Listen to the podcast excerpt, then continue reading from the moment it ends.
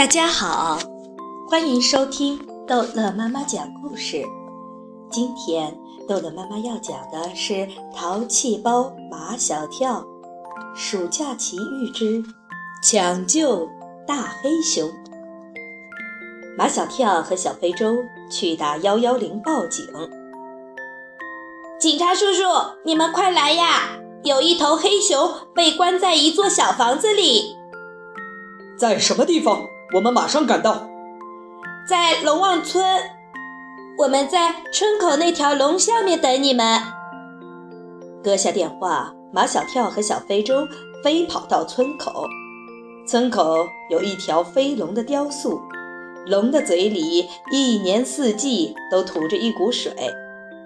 每一个进村的人都会首先看到这条飞龙。小非洲骑在飞龙的身上，向远处眺望。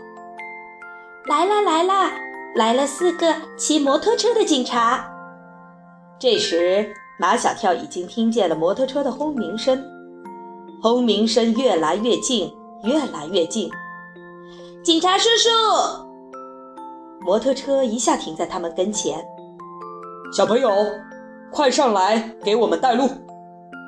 马小跳跳上第一辆摩托车，抱住开摩托车警察的腰，指点的摩托车向木瓜家驶去。警察叔叔，我先带你们去一个地方，在那里用望远镜能看到那座小房子。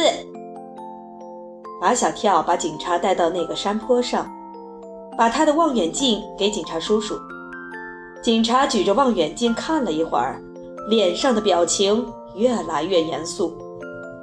他把望远镜还给了马小跳，掏出手枪，准备行动。警察们举着手枪，以迅雷不及掩耳之势冲进了木瓜家。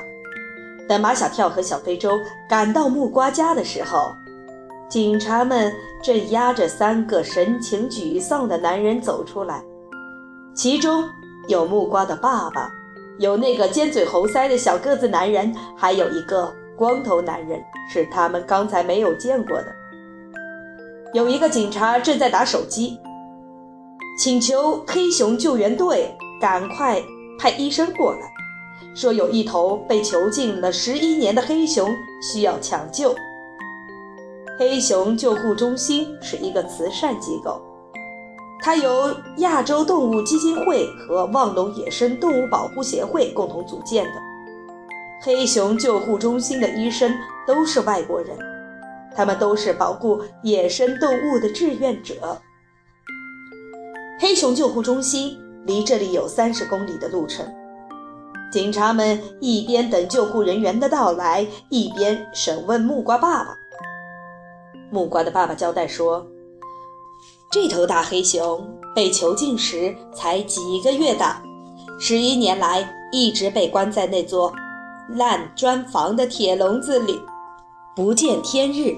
每个月还要被野蛮地提取两次胆汁，就因为熊的胆汁可以做药，可以卖钱，所以那些贪得无厌的人才这么残忍无道地对待一头熊。半个小时过后，黑熊救护中心的救护车来了。从车上下来了七八个穿白大褂的人，带头的是一个披着金色头发的漂亮女医生。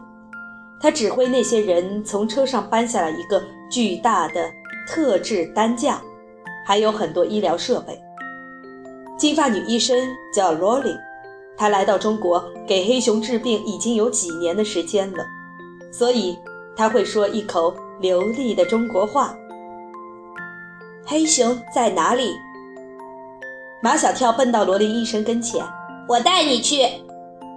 罗琳医生有点吃惊地看着马小跳，也许他不明白，警察中间怎么会有一个小孩子。一个警察对罗琳医生说：“就是他给我们报的警。”哦，你真了不起。罗琳医生在马小跳的额头上吻了一下，请给我带路吧。马小跳带着罗琳医生一行人来到烂砖房那里，推开那道狭小的门，便闻到了一股令人恶心的腐烂的味道。关在笼子里的黑熊一见有生人来，便用身体猛撞铁笼，绝望地咆哮着：“宝贝，别怕。”罗琳医生亲切地微笑着，一边做着安抚的手势，一边一步一步地走近黑熊。“我们是来救你的。”罗琳医生对黑熊说了好多安慰的话，黑熊慢慢地安静下来。一位救护人员把一桶切成块的苹果、菠萝拿去喂黑熊，黑熊吃得十分费力，因为它的牙齿已经全部烂掉了。黑熊安静而又专注地吃着苹果。时机到了，罗琳医生的一位女助手拿着顶端装有麻醉针头的长针管，悄悄靠近黑熊，趁他不注意，一下子刺了进去。二十分钟以后，黑熊沉沉睡去。救护人员打开铁笼，把黑熊挪到那个巨大的担架上，抬了出来。罗琳医生戴上橡皮手套，开始给黑熊做全面检查。马小跳蹲在罗琳医生的身边。有个救护人员想请他出去，被罗琳医生阻止了。让他在这里看看吧。罗琳医生说：“将来他会成为像我们一样的志愿者。”这头大黑熊遍体鳞伤，每检查一处伤势，罗琳医生都会向马小跳详细的解说。你看，他这几颗大牙，本来应该有几厘米长，因为长期啃咬铁笼磨损严重，现在全部化脓了。黑熊的口腔里恶臭熏天，漂亮的女医生不怕脏不怕臭，用镊子一点一点地清理黑熊的牙齿缝里的脓污。你看它的两条后腿已经严重萎缩，这是它被长期关在笼子里不能活动的结果。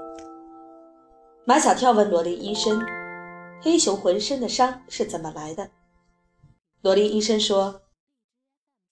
黑熊长期被囚禁在笼中，不见天日，又不能活动，所以脾气非常暴躁，经常用身体去撞铁笼，所以伤口就感染发炎了。罗琳医生让女助手给黑熊打几针消炎镇痛的药，说黑熊醒来会减轻它身上的痛苦。趁黑熊还没有醒过来，罗琳医生。要把黑熊带回救护中心继续治疗。罗琳医生在和马小跳告别，他握着他的手说道：“马小跳，我很喜欢你，你是个勇敢的、有爱心的孩子。我希望中国的孩子都像你一样热爱动物。你们长大以后就不会再有人像这样残忍地折磨动物了。”罗琳医生说。他有一个礼物要送给马小跳。他从车上抱下来一只几乎有一米高的黑绒熊，说：“这是我们救护中心特制的纪念品，专门送给那些热心救助黑熊的人。欢迎你到我们救护中心来参观。有近一百头被解救的黑熊正在那里接受治疗。”载着黑熊的白色救护车开走了。天快黑了，马小跳抱着黑绒熊向爷爷奶奶家走去。一路上，他感到很心酸，心酸就是想哭又哭不出来的感觉。人怎么可以那样残忍？在马小跳的脑海里，全是黑熊，黑熊，饱受折磨的黑熊。马小跳刚进爷爷奶奶家的院门。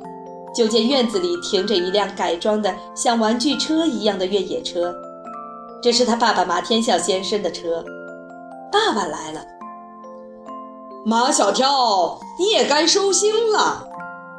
马小跳问爸爸：“你来干什么？”“我来干什么？我来接你回去。你忘了，后天就要开学了，我们明天一早就走。”“后天就开学了。”一个暑假就这么过完了，真的过完了。精彩的日子，快乐的日子，总是过得很快，就像坐火车看外面的风景，转眼即逝。好了，这一集的故事就讲到这儿结束了。这个暑假奇遇的系列故事也结束了，欢迎孩子们继续收听下一章的淘气包马小跳的故事。